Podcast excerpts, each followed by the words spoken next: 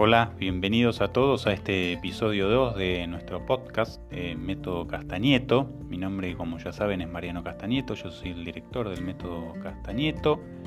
Y en este caso, en este episodio, vamos a hablar de un tema que nos han pedido mucho en las redes sociales, sobre todo en Instagram y en Facebook, que es el tema de la concentración. Les voy a dejar un ejercicio muy práctico para que mejoren la concentración en primer lugar, tienen que tener en cuenta que uno siempre está concentrado. El tema es ver en qué está concentrado. Cuando nosotros estamos estudiando y estamos pensando en otra cosa, precisamente tenemos la concentración puesta en esa otra cosa, que pueden ser nuestras preocupaciones, pueden ser eh, otras cosas que querramos hacer, menos estudiar, en fin. Es decir, que la concentración siempre está. Lo que hay que aprender a hacer es a dirigirla, redirigirla en todo caso. Hay un ejercicio muy sencillo que siempre damos en nuestros cursos y siempre lo recomiendo en las redes, que es el siguiente, que lo pueden hacer sobre todo en esta época, especialmente en donde uno está en una especie de confinación, de cuarentena. ¿sí? Cada vez que se pongan a estudiar, primero como vimos en el episodio número uno que hablamos de la organización de los tiempos, siempre pónganse un horario fijo. Una vez que establecieron ese horario fijo de estudio, que puede ser 40 45 minutos, no mucho más, van a sentarse en el lugar que hayan elegido, van a eh, organizar las cosas para estudiar y van a anotar en un papelito al costado de las cosas que tienen que estudiar todas las distracciones que tengan durante esa sesión de estudio. ¿sí? Por ejemplo, supónganse que hoy eh, lunes van a estudiar de 7 a 8. Entonces anotan en un papel de 19 a 20 todas las distracciones que tenga que superen el minuto de duración. Hay dos causas de distracción. Por un lado están las causas exógenas, exo que viene de fuera, que por ejemplo pueden ser un timbre, un llamado telefónico, un ruido, etcétera, que son las que no dependen de nosotros, que vienen de fuera. Y por otro lado, las causas endógenas, que son las más frecuentes, endo viene de dentro, que son eh, las causas que aparecen cuando nos distraemos con la mente pensando en cualquier otra cosa menos en el estudio. ¿sí? Entonces dos tipos de distracciones, las internas y las externas. En ese papel van a notar esas distracciones que superen el minuto. Supónganse que se ponen a estudiar hoy de 19 a 20, como dijimos antes.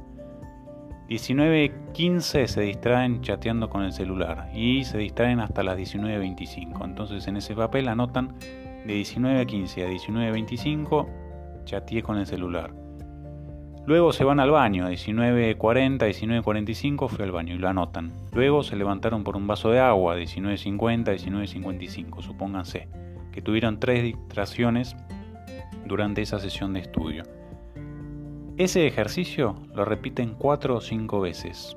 Es decir, hoy lunes hacen una, martes hacen otro, miércoles hacen otro. Supónganse, pónganse un límite de cinco días, de lunes a viernes. ¿Para qué? Por tres motivos. En primer lugar, vamos a sacar un promedio del tiempo eh, que realmente estudiamos, porque muchas veces vieron que uno dice, ¿cómo puede ser? Estuve estudiando una hora, dos horas seguidas y no me alcanzó el tiempo. Bueno, es que en realidad ustedes después de este ejercicio se van a dar cuenta que por lo general uno no estudia una hora, no estudia 45 minutos, sino que estudia muchísimo menos. Estudia 20, 25, 30. Por eso es tan importante ponerse horarios límite de estudio, de comienzo y de final para empezar a disciplinar la mente, hacer el hábito que en ese momento tiene que estudiar y no estar haciendo otras cosas. Bien, entonces el primer, la primera finalidad del ejercicio es darse cuenta cuánto tiempo uno realmente estudia. Y en base a eso, supónganse que ustedes hacen el ejercicio de lunes a viernes y se dan cuenta que en promedio están estudiando media hora o 35 minutos. Bueno, para la próxima semana empiecen a ponerse fragmentos de estudio de 35 minutos y van a ver cómo empiezan a reducir las distracciones. Luego, más entrenados, más entrenadas, van a poder estudiar por periodos un poquito más largos. Entonces, en primer lugar, el tiempo. En segundo lugar, identificar las distracciones. Uno se distrae mucho, sobre todo porque no sabe con qué se distrae. Si ustedes, por ejemplo, anotan tres días seguidos que se están distrayendo con el celular, entonces al cuarto día seguramente la distracción con el celular les va a costar eh, mucho menos o directamente no van a tener el celular en la mano en el lugar de estudio, lo van a tener lejos, lo van a pagar.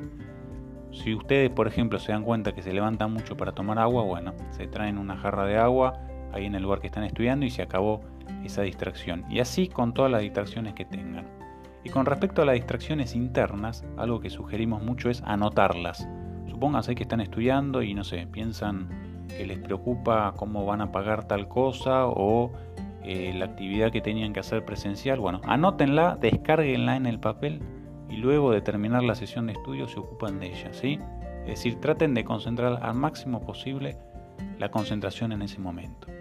Entonces, repasando, un primer objetivo es eh, ver cuánto tiempo realmente puedo estar estudiando. Dos, identificar las distracciones. Y tres, finalmente tener en cuenta que cada vez que vamos a estudiar es como si estuviéramos eh, ascendiendo en una montaña rusa. Seguramente habrán ido a alguna montaña rusa en su ciudad, en su país, que al principio están ustedes en el carrito abajo, todavía por subir la pendiente Hagan de cuenta que esa pendiente es el momento en el que ustedes desconectan de todo lo demás que están haciendo, del trabajo, de la oficina, de su casa, de otras actividades, y comienzan a subir. Esa subida es cuando la mente se empieza a desconectar de lo exterior y se empieza a conectar con el estudio. ¿sí? Va a llegar un momento en que logran una concentración aceptable, es el momento en el que están en la cima, pero cada distracción que tengan hace que el carrito, que esa concentración caiga abruptamente. ¿sí? hasta volver a hacer todo el circuito de la montaña rusa. Cuanto más distracciones tengan en una sesión de estudio, menor va a ser la calidad de concentración. No es lo mismo distraerse cinco veces que distraerse una o dos veces. Por eso es tan importante identificar, hacer este ejercicio, que lo resumo. Cada vez que vayan a estudiar se ponen un papelito al costado de las hojas de estudio y anotan todas las distracciones que tengan que superen el minuto.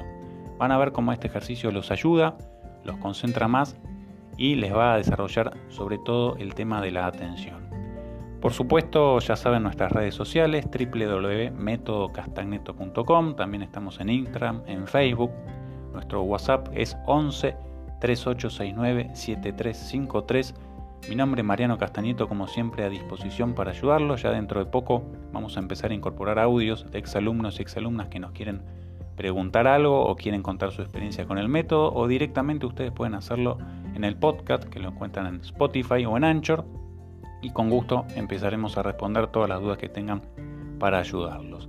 Ánimo y ánimo sobre todo en estos tiempos de incertidumbre y acuérdense de una cosa, cada día que avanzamos un poquito, avanzamos mucho. Los saludo y hasta el próximo episodio.